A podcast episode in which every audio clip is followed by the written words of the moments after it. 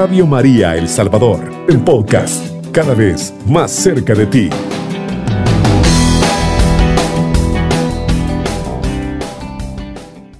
Ave María Purísima, sin pecado concebida. Queridos hermanos, les saluda Rolando Bautista Hernández y en esta oportunidad muy hermosa, muy preciosa, bendito Dios que nos permite pues continuar con vida y seguir anunciando su santa palabra Qué bueno es, queridos hermanos, que ustedes también estén sintonizando esa radio de bendición. Quiero invitarles a que me acompañen en esta oportunidad a leer el Evangelio de San Mateo en el capítulo 26, versículo 36. San Mateo 26, versículo 36.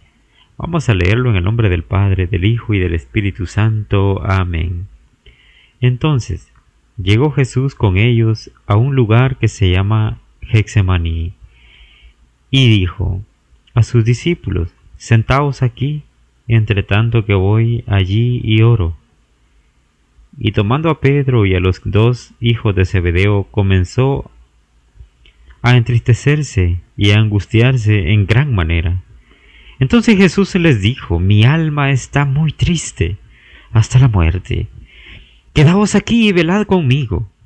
Yendo un poco adelante se postró sobre su rostro, orando y diciendo, Padre mío, si es posible, pase de mí esta copa, pero que no se haga lo que yo quiero, sino como tú quieres. Vino luego a sus discípulos y los halló durmiendo, y dijo a Pedro, Así que no habéis podido velar conmigo una hora. Velad y orad para que no entréis en tentación.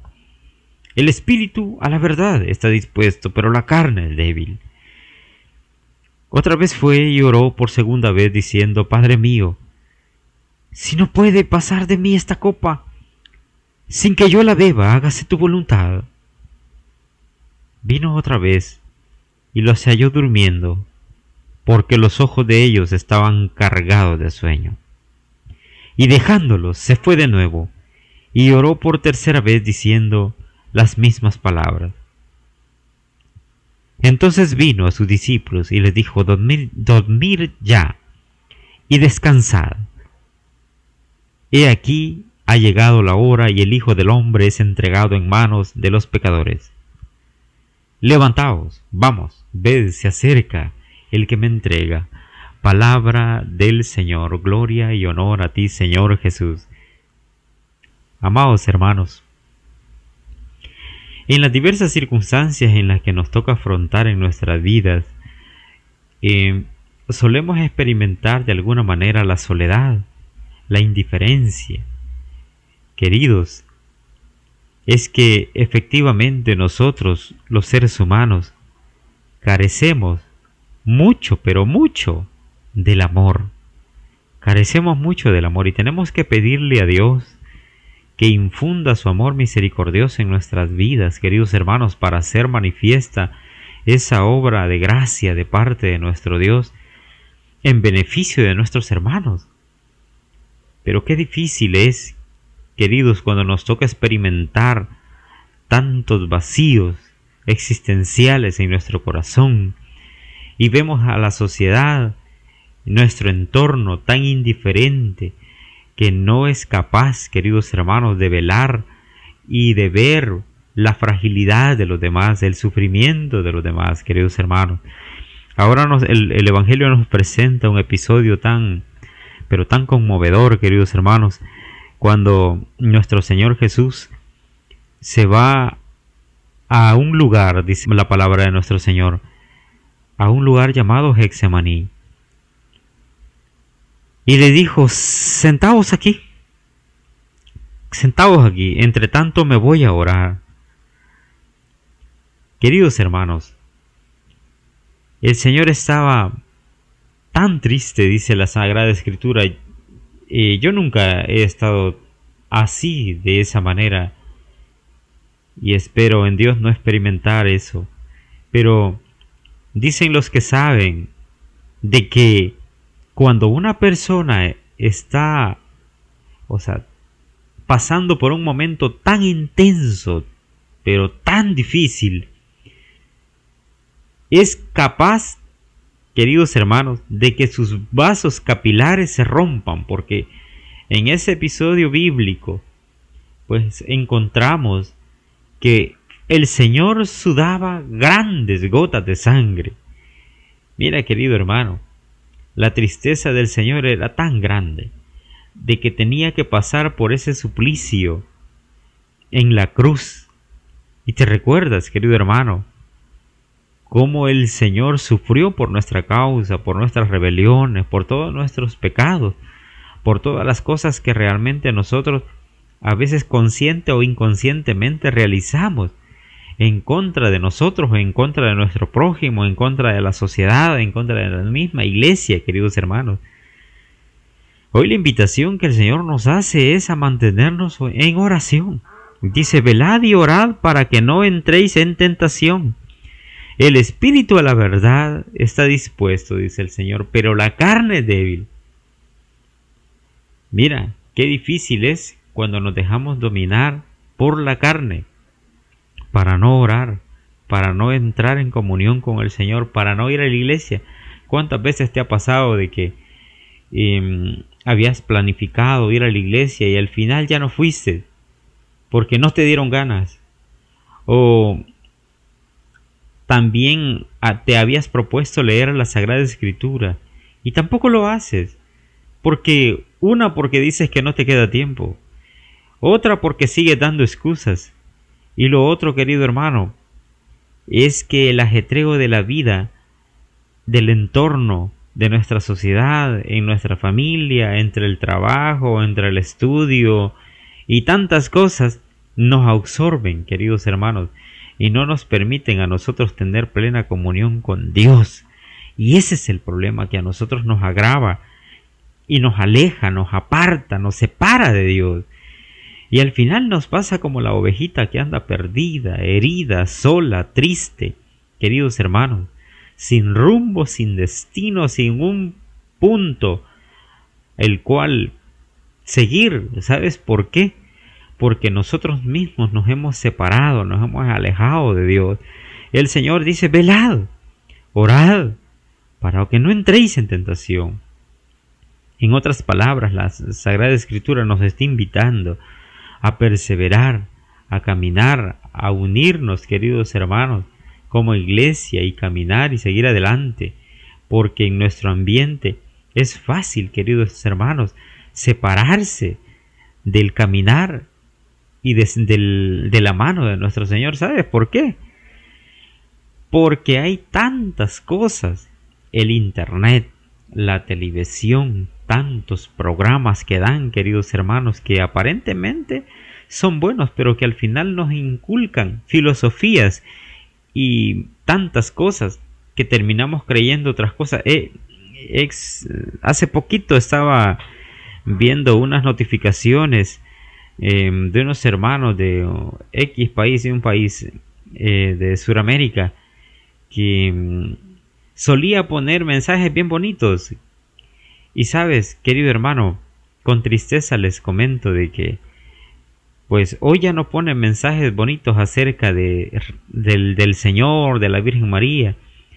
Hoy esta persona coloca mensajes totalmente opuestos y en contra al credo de nuestra Sagrada Iglesia, queridos hermanos, porque terminó al final eh, se dejó influenciar por cuestiones ajenas y eso alejó su corazón, alejó su pensamiento y ahora terminó creyendo otras cosas. Dios mediante, pues, esta persona pueda volver nuevamente a confiar en la providencia de Dios y a confiar en Dios porque por el momento pues ella dice que todo es mentira, todo es un vacío, todo es vano, que todo cuanto nos han inculcado en la iglesia no es cierto, es una mentira. Entonces, ¿a qué hora llega una persona a creer eso?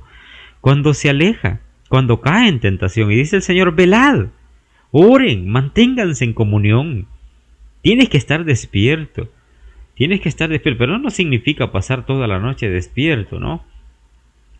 Eso significa que, que nosotros mantengamos, queridos hermanos, la conectividad con nuestro Señor, la plena comunión con Él, a fin de que nuestra vida sea una sola, que se amalgame con el corazón de Él, que nuestro corazón esté a la altura de las circunstancias que se presentan, pero ¿cuándo va a estar así? Cuando nosotros, queridos hermanos, nos dejemos guiar, nos dejemos, queridos hermanos, influenciar, pero por la gracia de Dios, por la misericordia del Señor, por el amor de Dios. Y cuando nosotros nos infunda ese amor tan grande nuestro Señor Jesucristo, entonces nuestro corazón va a palpitar junto al del Señor, queridos hermanos. No nos alejemos, no nos separemos, busquemos a Dios, busquemos la Santa Eucaristía, busquemos la comunión, busquemos, recemos el Santo Rosario, queridos hermanos. Estos medios de, de comunicación tan, pero tan preciosos, queridos hermanos, no los encontramos en cualquier parte. Sí vamos a encontrar tantas cosas en estos, en diversos medios, pero no para bien, sino para mal, queridos hermanos.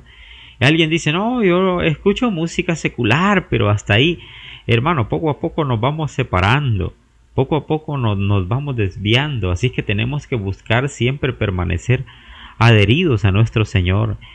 Dice la palabra de Dios que meditamos este día, que el Señor se fue a orar y regresaba y los encontraba durmiendo, se iba a orar de nuevo y le decía, Padre, si es posible pasa de mí esta copa, pero que no se haga mi voluntad, sino que se haga tu voluntad, decía el Señor. Ahora, reflexionando acerca de esta, de esta palabra con exactitud, queridos hermanos, que fue tres veces lo que el Señor le pidió al Señor, que pasara de él esa copa, ese suplicio, esa tristeza, ese dolor, queridos hermanos, esa, esos golpes, esas lágrimas, queridos hermanos. Sabes, querido, a veces en nuestro corazón también tenemos esa inquietud, esas preguntas, para decírselas a Dios, Padre, ¿por qué realmente me toca que sufrir este, esa enfermedad? ¿Por qué tengo que pasar esto? Señor, yo sé que tú tienes el poder, tú tienes la fuerza, y tu misericordia es grande, tu amor es grande. Y de repente vemos de que la enfermedad no desaparece, el suplicio no desaparece, el dolor no desaparece, entonces nos toca decirle al Señor, ¿sabes qué, Señor? Que se haga tu voluntad y no la mía. Pero yo te voy a aclarar este punto, porque necesitas escuchar esto que te voy a decir, querido hermano.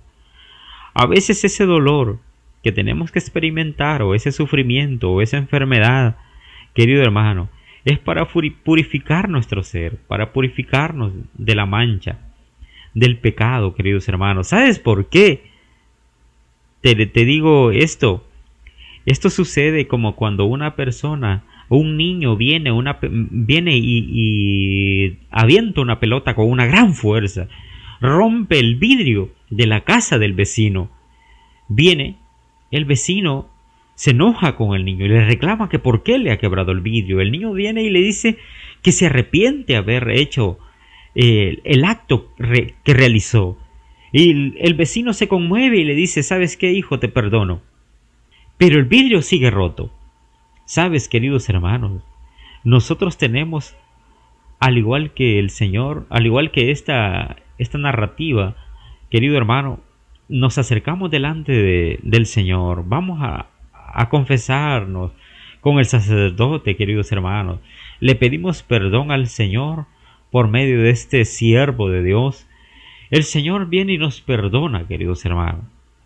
Pero los daños están hechos las palabras hirientes que dijimos, las actitudes, la forma en que tratamos a los demás, la forma en que nos expresamos, la maldad que hicimos, queridos hermanos, hizo daño, queridos hermanos. Entonces es necesario que el Señor nos vaya purificando, nos vaya limpiando de todos nuestros pecados. ¿Sabes por qué? De todas nuestras culpas, de todas las cosas que hicimos.